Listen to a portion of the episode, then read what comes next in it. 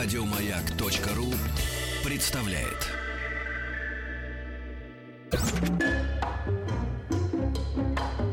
Дышите глубже.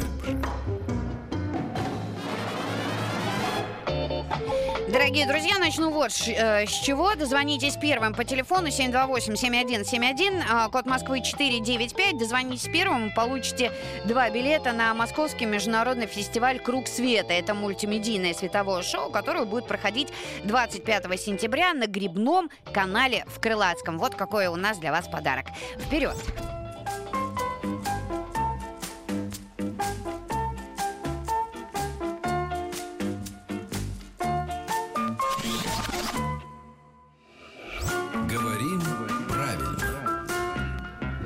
А теперь устраивайтесь поудобнее, потому что у нас в гостях э, доктор филологических наук, профессор кафедры стилистики русского языка факультета журналистики МГУ Ирина Васильевна Аненкова. Здравствуйте, Ирина Васильевна. Здравствуйте. А, покаюсь, а, у меня есть одна проблема: столяр и столяр. И почему-то вот я прям а, э, знаю за собой эту ошибку еще со школы. Для меня вот столяр, он столяр. Сто- Ну, и, кстати, я тоже говорю сто. Да, да.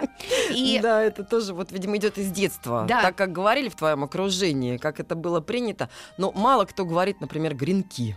Правильно, гренки? гренок. Да. А все говорят гренки. Да. И уже, знаете, вот это нор- фак- фактически движение в сторону этого э, именно такого ударения. Или мало кто говорит холеный, холеные руки, холеный М, человек. Холёные все, Все говорят. уже давно говорят холеный.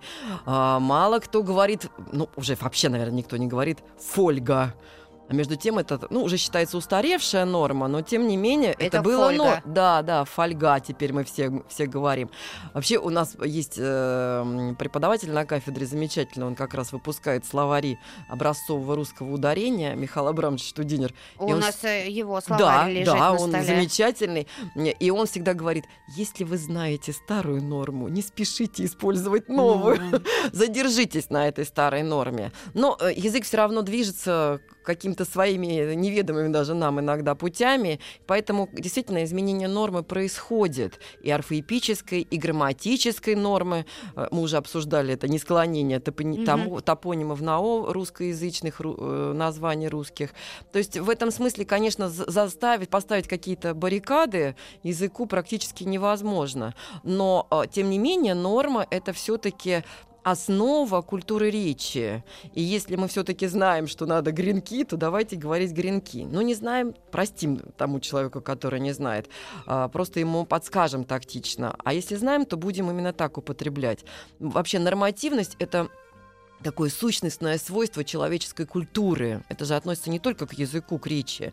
Это относится ко всему, к этикету, да, Да. это относится там, к, тради- к традициям м, определенного народа, да. То есть существуют определенные нормы. И, например, там в христианской культуре они одни, в мусульманской культуре это другие нормы. И мы должны понимать и уважать эти нормы. То же самое в языке. Но э, нормы действительно постоянно регулируются человеком, человеческим обществом. И вот коммуникативные, жанровые, логические нормы, которые связаны с языком, они тоже постоянно регулируются. И вот в прошлый раз мы с вами говорили а, о том, что э, нормы в различных э, обстоятельствах нелингвистических, в различных экстралингвистических ситуациях тоже разные, и мы их называем стилевыми нормами. В прошлый раз мы сделали такой акцент на языке официально-деловых документов и говорили о том, что э, вот те самые канцеляризмы, которые нам кажутся э, такими некрасивыми и неуместными э, в обычной речи или в художественной литературе, они абсолютно органичны для языка э, деловых документов, для языка юридического общения. И э, поэтому, хотя, конечно же, э, вот еще раз повторюсь, э, действительно, как только эти канцеляризмы оказываются за пределами официально-деловой речи, официально-деловой коммуникации, юридической коммуникации, они могут вызывать такую смешку. И вот, чтобы не очень скучно нашим э, слушателям было, я приведу как раз пример обыгрывания, э, вот такой сар- саркастического обыгрывания у Ильфа и Петрова, как раз вот таких клишированных конструкций официально-делового стиля. Через несколько дней молодой медик гулял с девушкой по сильно пересеченной местности на берегу моря. Он изо всех сил старался понравиться. Конечно, говорил грудным и страстным голосом. Конечно, нес всякий здор, даже врал, что он челюскинец и лучший друг Отто Юлевича Шмидта.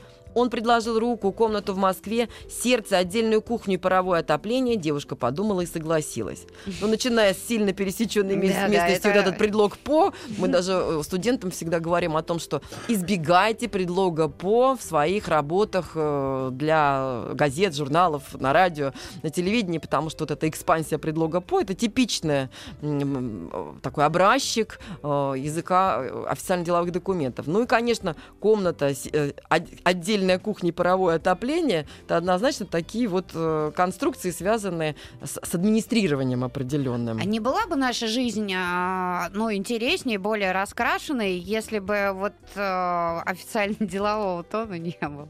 Нет. Вы знаете, а как регулировать э, юридические отношения между людьми? И помните, мы в прошлый раз говорили, что особенность этого функционального стиля заключается именно в такой точности, невозможности и натолкования. Ну, мы, правда, знаем, что законы трактуют, да, есть ну, понятие да. трактования закона, но все-таки э, идеал э, текстов этого функционального стиля это максимальная точность, максимальная однозначность. И э, поэтому жизнь, может быть, была бы веселее, но, знаете, такой веселье не захочешь, когда бесконечно. И так мы, нам, у нас с вами сколько всяких разных мы слышим дел, различных исков, да, как регулировать вот эти отношения между государством и человеком. Зато читали бы, наверное, с интересом. Да мне кажется, ну, в этом смысле средства массовой информации интерпретируют э, юридические события, они становятся такими ньюсмейкерами, да, вот, и ну поэтому средства массовой информации адаптируют этот язык э, для обывателя, да, но э, все-таки совсем э, и это достаточно влиятельная сфера речевой деятельности человека.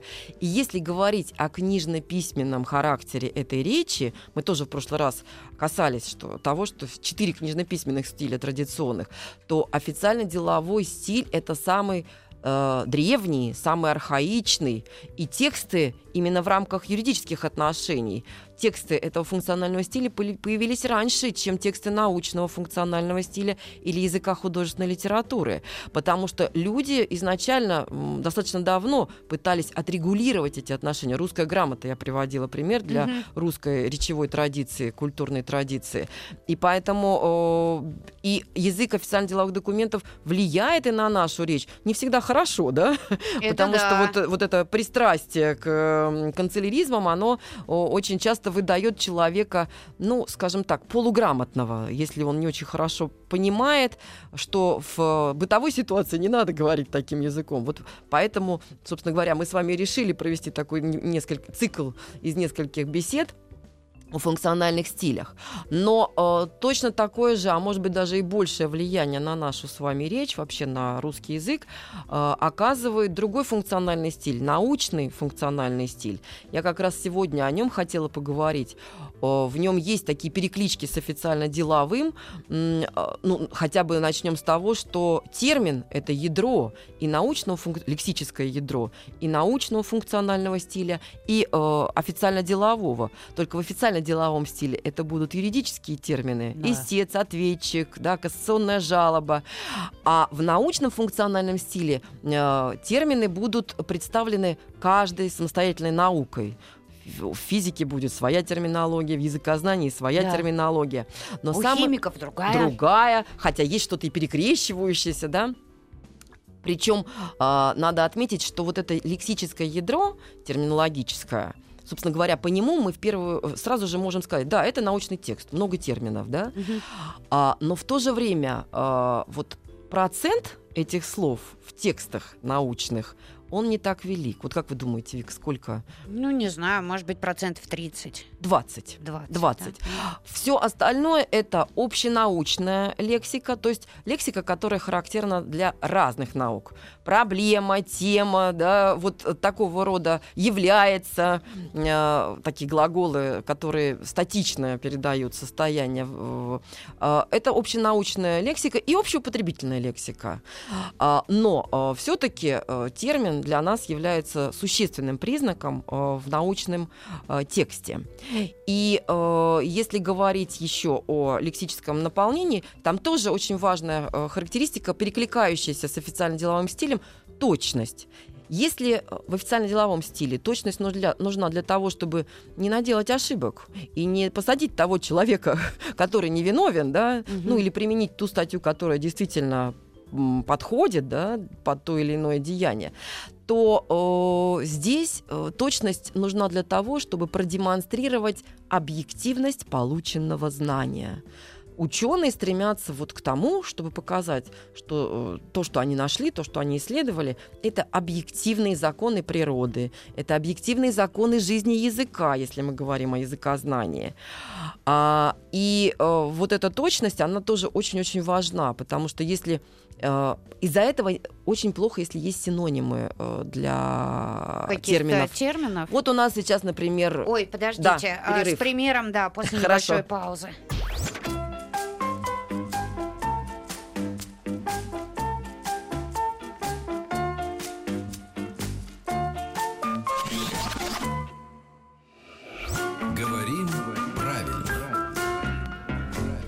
Сегодня о научном функциональном стиле, да? Да, э, в основном о нем сегодня. И на примерах мы остановились. Да. И э, мы сказали о том, что не очень хорошо, когда в, од... в области, в одной и той же научной области э, появляется синонимия терминологическая, э, потому что сразу же возникает вопрос, а какой термин правильный, какой неправильный, и насколько они одинаковы, да, насколько mm. они адекватны друг другу. Ну, например, в языкознании, мне это ближе всего, мы всегда пользовались таким понятием, как речь. Отличали от языка. Речь — это язык в действии, да, язык mm-hmm. в процессе употребления. Но в конце примерно 20 века, во второй половине 20 века появился такой термин, как дискурс и дискурс. Я дискурс говорю. Угу. Ну, по большому счету, вот так, если по-честному, положа Мне казалось, что это вот какое-то обсуждение. А, больше. Дискурс, это, собственно говоря, тоже речь. И вот э, Арутюнова, выдающийся наш отечественный э, филолог, э, языковед, она такое метафорическое определение давала э, дискурс — это язык, погруженный в жизнь. Ну, собственно говоря, это речь в контексте в каком-то, как mm. языковом, речевом, так и э, в экстралингвистическом, не языковом. О чем веду я дискурс? Да, да. Ну, видите, уже возникает вопрос, когда можно употреблять слово дискурс, э, слово речь надо сказать, что вообще заимствованные понятия, они всегда более такие наукообразные, они воспринимаются как более книжные. Mm. И э, поэтому э, термин дискурс сегодня употребляется гораздо чаще в научных трудах, э, нежели э, термин речь. Хотя у нас по-прежнему существует журнал «Русская речь», и было бы странно, если бы он назывался «Русский, русский дискурс». дискурс действительно. Да, да, да. И э, русский, э, «Русская речь» — это журнал, который э, называется «Научно-популярный журнал». Вот здесь тоже очень важное замечание. Помните, я в прошлый раз говорила, в официальном деловом стиле он неоднородный. Одно дело там законы написать, другое дело прийти в ЖЭК жалобу подать, угу. третье дело это ноту какую-то правительственную да, передать от правительства другого другой страны. А в научном функциональном стиле все то же самое, он тоже неоднородный. Одно дело, вы приехали на симпозиум, вы там квантовой физикой занимаетесь, и приехали эти ученые, которые все только квантовой физикой занимаются ну, да. и разбираются в этом вообще лучше, чем в чем-либо другом. И вы слушаете их доклады, вы все очень хорошо понимаете.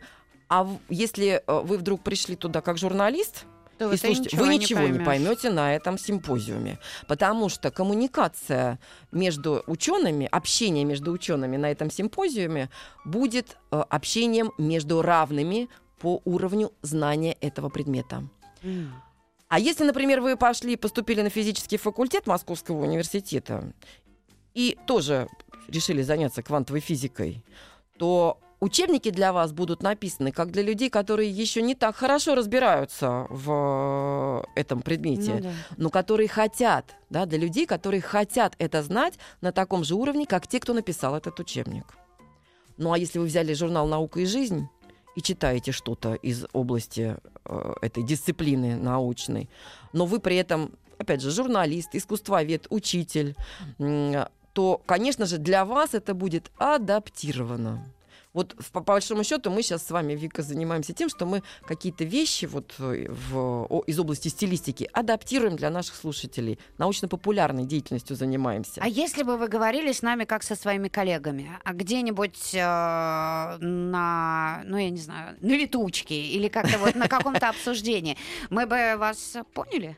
А, ну, какие-то вещи, может быть, были бы и непонятны, потому что, естественно, я бы больше употребляла те- терминологии э, узкоспецифической, и, конечно, у меня была бы не речь, э, я бы говорила не о речи, а о дискурсе, у меня бы там начиналась медиа-риторика, медиа-дискурс, да, там, ну, транспарентность уже всем понятна, э, тоже сейчас расскажу об этом, А, но, тем не менее, все равно она была бы гораздо более научная, более насыщенная терминами, и я бы их не расшифровывала, потому что, например, вот в, собственно, в сугубо научном стиле ничто не расшифровывается.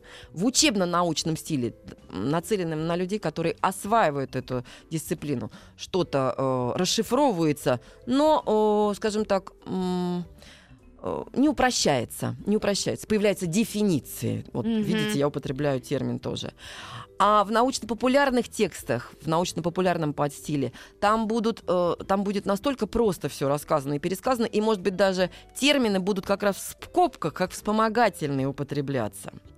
Что еще э, вот про, про транспарентность? Почему это слово более или менее сейчас понятно достаточно большому количеству носителей ру- русского языка? А наука же, ну, по крайней мере, в нашей стране, в России, ну, достаточно молодое явление, научный язык. Скажем так, э, научный язык, русский научный язык формировался примерно с 30-х годов XVIII века. Ну, это связано со многими причинами. Во-первых, абстрактное мышление, достаточно сложное мышление. Во-вторых, влияние зарубежных, да, иностранных ученых на нас.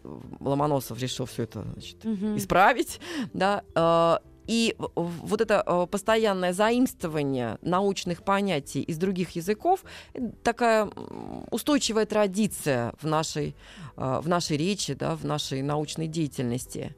Но а, за счет того, что используются достаточно часто понятия, они детерминологизируются. И Это- активно этим занимаются средства массовой информации. Ну, кто сегодня воспринимает атом как термин? Но, да. Мы даже, мы даже с этим словом метафоры можем составлять. Атом моей души. Ну, Мгм. иронично, например, да? Причем, если мы возьмем, кстати, к, к ударениям, было когда-то атомщик, а, Мгм. потом, а теперь мы уже А, говорим атомщик. атомщик, да. А правильно было атомщик. А атомщик тот, кто разжигал э, ядерную войну. На атомную войну. Вот э, изменение значения даже произошло. Средства, ну кто сегодня там эскалация воспринимает как термин, да? Эскалация напряжения уже фактически штамп э, в языке средств массовой информации, ну и мы сами часто можем это употребить. То есть за счет частотного употребления этих слов происходит детерминологизация этих явлений, этих понятий. То есть оно становится понятным. Сегодня уже фьючерсные э, договоренности не Сегодня воспринимают. уже маркетинг, Маркетинг, нормально. да, совершенно верно. Менеджмент, мы не воспринимаем это уже как термины. То есть процесс, с одной стороны, терминологизируется язык, он усложняется. Мгм. Это характерно для всех языков. С другой стороны, язык а, активно, а, точнее, мы в, в процессе нашего дискурса Да. в языке средств Мне так массовой не нравится информации. это слово, если честно. Мне Дискурс. речь больше нравится, Да. русская речь. Но а, для научных, сегодняшних научных материалов, научных статей, научных монографий, это уже органично, это уже привычно. Там понятие дискурс-анализ, это... Ну вот, например, диспут мне так не режет э, ухо. Ну, Хотя... просто постарше будет немножко в Мгм. нашем языке. Раньше э, прижилось, раньше появилось, и поэтому для нас оно воспринимается как более естественно. Хотя есть и спор, да, диспут Ну, и спор. говорю, да. Хотя в слове спор есть элемент отрицательной коннотации. Если мы спорим, значит мы диспут может проходить достаточно Зло спокойно. Спорим. Да, а вот зло ди- дискутировать невозможно, правда? Ну, скорее, злой диспут. Это уже как-то совсем Ну, тоже такое, да, такое немножко обыгрывание, Ну да? да. Вот. Но, э, то есть, идет такой обоюдный процесс. Э, мы э, заимствуем слова э, как термины, а потом они становятся такими достаточно при, привычными для нас. У нас э, перерыв небольшой, ну, да? сейчас, да, буквально 20 секунд остается. Друзья, если у вас есть вопросы к Ирине Васильевне, то присылайте их на WhatsApp и Viber, плюс 7 967 103 5533. Мы, может быть, в конце нашей программы уделим время каким-нибудь вопросам, их по русскому языку много, а Ирина Васильевна уделим? Ой, ну я надеюсь, да. Да, но а, мы пока должны разобраться с научным стилем. Так что оставайтесь с нами. Дышите глубже. Говорим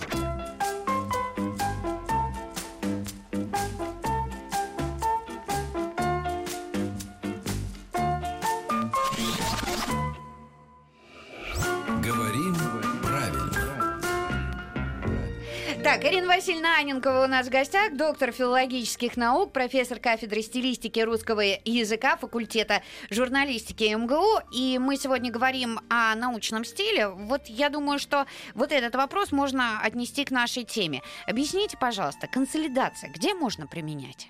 Слово консолидация, ну, все-таки оно очень книжное, сугубо книжное. Его можно рассматривать и как термин научный, и в то же время как общественно-публицистическую лексику, как единицу общественно-публицистического стиля.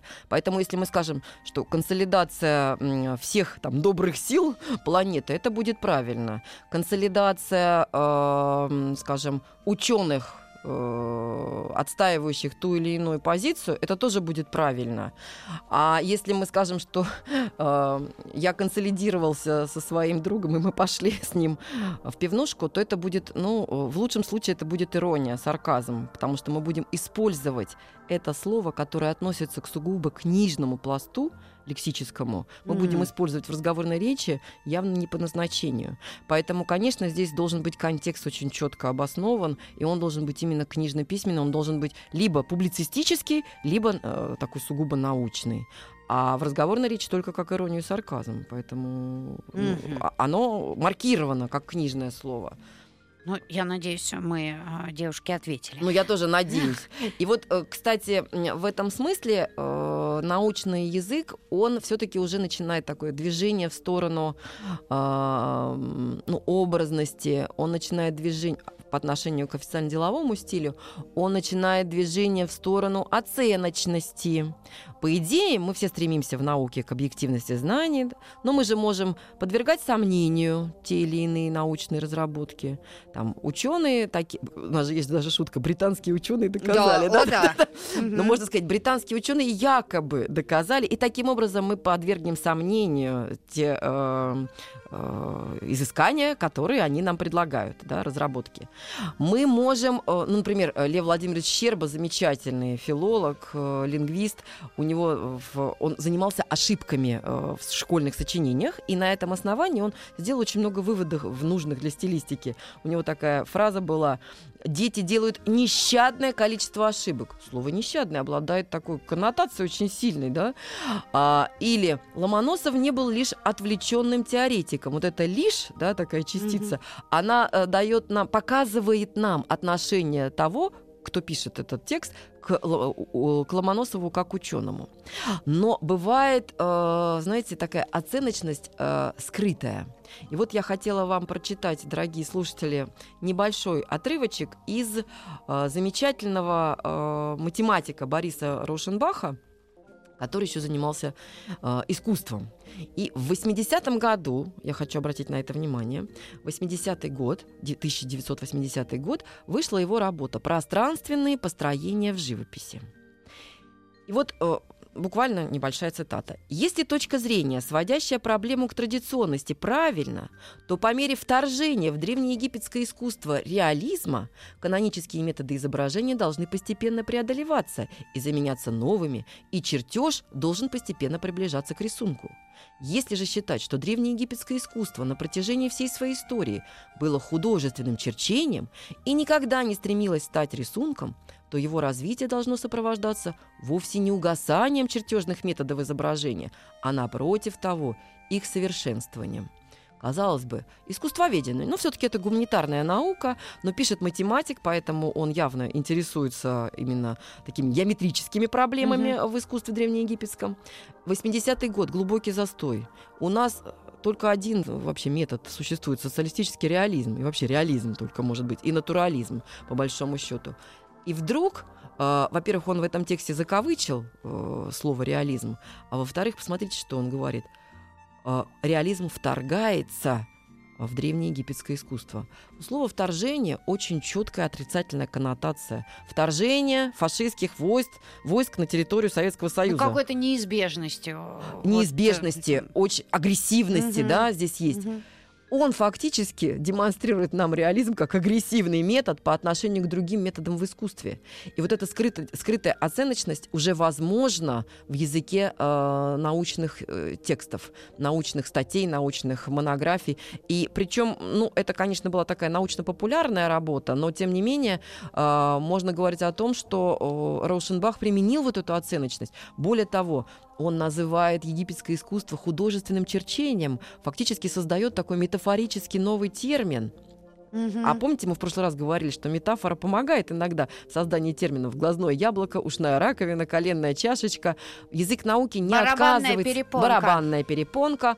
Язык науки не отказывается от возможности метафорического использования языковых средств. Для наглядности. Для... Да, совершенно верно, потому что абстрактное мышление более сложное, а через образ Да, гораздо легче донести э, вот э, Седло барашка. значение. Седло барашка. Да, да, да, да, да, совершенно верно. Ну, это вообще отдельная история, да, как у нас Мгм. э, номинируются м, части тела тех, кого мы едим.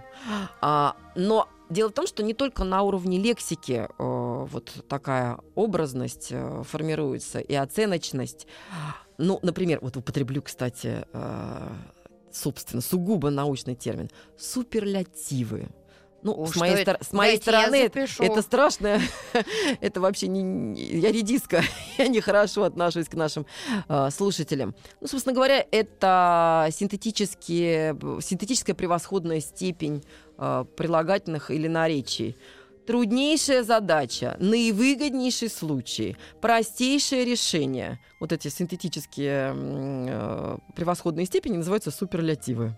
Да? Суперлетит. Теперь будем Да. знать. Ну, Так. это, может быть, знать не обязательно. Ну, но, так, для общего но, но за, развития. но за счет вот формирования и использования превосходной степени формируется тоже отношение к предмету. Да? Если труднее, перед нами стоит труднейшая задача, мы можем и в публицистике то же самое сказать. Да? Ну, Но, собственно. а, в, скажем, если это ученые исследуют что-то неизведанное, нанотехнологии, например, Мгм. да, то, конечно же, э, вот эта труднейшая задача сразу же ставит вопрос о том, что идет речь о каком-то серьез, какой-то серьезной проблеме. И э, таким образом оценивается эта проблема. То есть даже словообразовательные м, средства, они тоже в науке помогают формировать вот эту оценочность. Но то же самое можно сказать о морфологии. Ну, напомню нашим э, слушателям, что морфология занимается изучением частей речи. А, ну, потому что кто-то давно, может быть, школу закончил, Ну уже да. забыли, да? А, и вот если говорить о морфологии, э, ну, я очень люблю приводить примеры э, того, как единственное число имен существительных используется в таком в значении родового понятия. Например, э, скажем там, лось э, обитает в основном в той-то, той-то полосе, да. Лось не тот, которому когда-то охотники рога подбили, а лось как такой Как вид. да, Мгм. совершенно верно. Или там, например, э, ушная раковина всегда имеет э, там так- такую-то такую-то форму. Не моя же ушная раковина, не ваша, Вика, А общая. а вообще, да, у Наша всех людей, наша с вами, всех людей абсолютно. А, то же самое можно сказать о том, что вот, э, скажем, ну, береза там, да, береза с- с- относится к породам светолюбивым и так далее. Очень важная характеристика э, тоже морфологического э, такого морфологических особенностей этого языка это формирование множественного числа от вещественных и абстрактных имен существительных. Вообще, вот там, теплота. Так. Теплота традиционно в русской грамматике только в единственном числе. Да? Длина, чистота, деятельность, там, фауна, флора, э, концентрация, вот такого типа понятия. А почему нельзя сказать виды деятельности? А вот теперь Ей. можно. Язык Да. науки нам преподнес вот такой сюрприз. То есть мы можем говорить о длинах, о Да. теплотах, о частотах. А как же вы пошли на это? Э, Ну вот наука оказалась таким влиятельным, э, в такой влиятельной сфере деятельности человека, которая вот, а мы будем говорить фауны и флоры. Да. Да, и теперь вот, ну, вообще, конечно, в обыденной речи мы все-таки скажем фауна и флора, мы редко употребим э, множественное Но- число, но э, наука разрешила нам это, понимаете? А это не будет ошибка, если речь и- будет идти, ну, вот в рамках русского языка? Нет, поскольку, вот как я говорила о терминологизации, детер- детерминологизации, вот тот же самый процесс, он распространяется на грамматические формы. И вот пески, вообще песок, это вещественное имя существительное, только во множественном числе должно. Но мы с вами знаем, э, пески Сахары, да, пески Да. разных пустынь. Они, наверное, чем-то отличаются, я не очень сильна в этом вопросе. Но наука предложила нам, э, заставила нас практически э, использовать это вещественное существительное во множественном числе. Поэтому, если вы будете употреблять вот это пески, да, то вы, скорее всего, будете иметь в виду, что вы осуществляете устную коммуникацию, но все-таки в области научного знания. Потому что когда вы приехали на пляж, вы, конечно, не скажете, эти пески так прекрасно. Скажете, Не, песок грязный вообще, там окурки валяются. Нет, эти пески шикарные. Ну, Нет, все-таки мы скажем, песок шикарный. Это да. Но так. Вот а, если мы, скажем, приедем на море, да, на Средиземное, а оно же состоит из, из нескольких морей, там не одно. Ну там да. Эгейское море, Тиренское, Лигурийское. А, мы не скажем моря в этом сезоне были прекрасны, мы скажем море, имея в виду море конкретно на этом побережье. Точно так же мы скажем в обыденной речи песок был замечательный, теплый, там галька замечательная, не гальки, как Ага. разновидности, там бывают разные же гальки. А уч- и ученые нам расскажут, как их много. А мы нет, мы должны галька. Галька это речи. наш редактор. Так-то.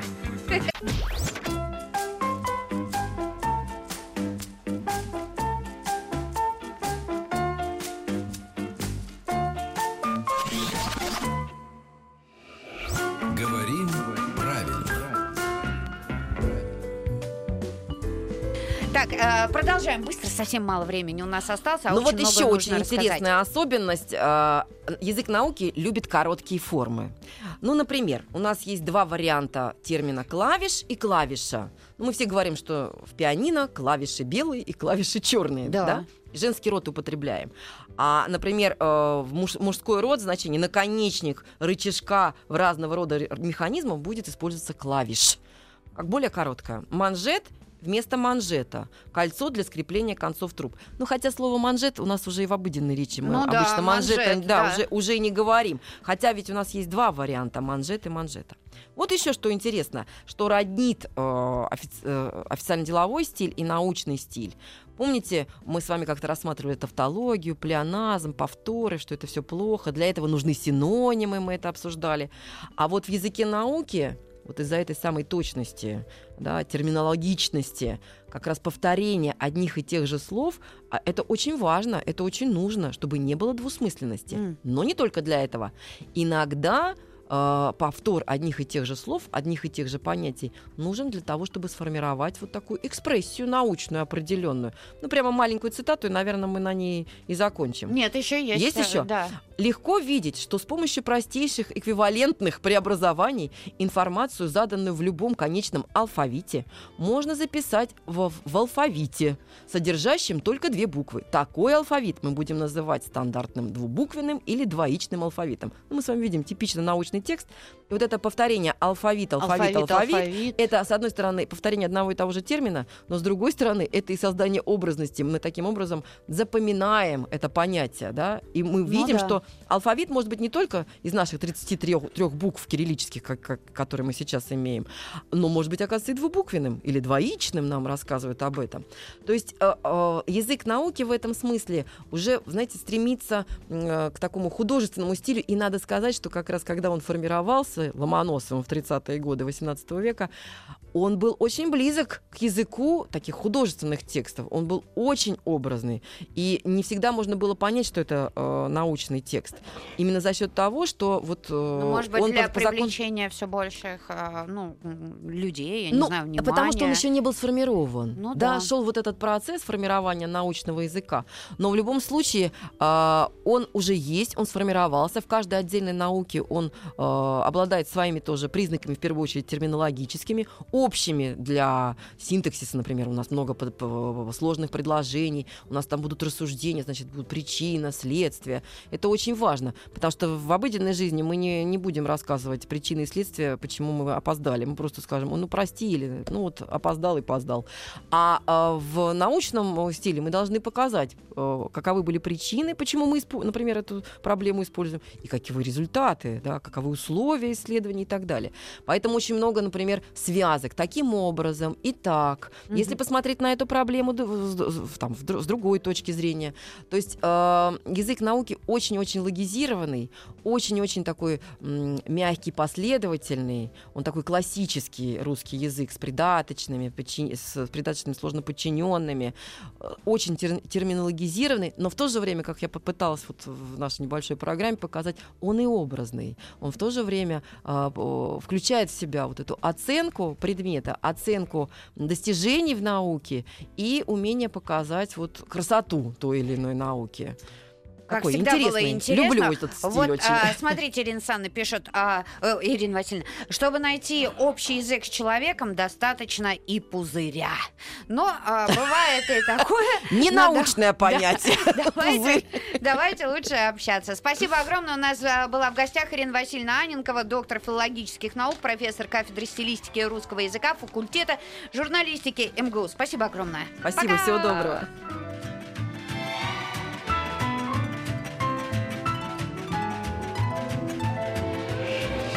Дышите глубже.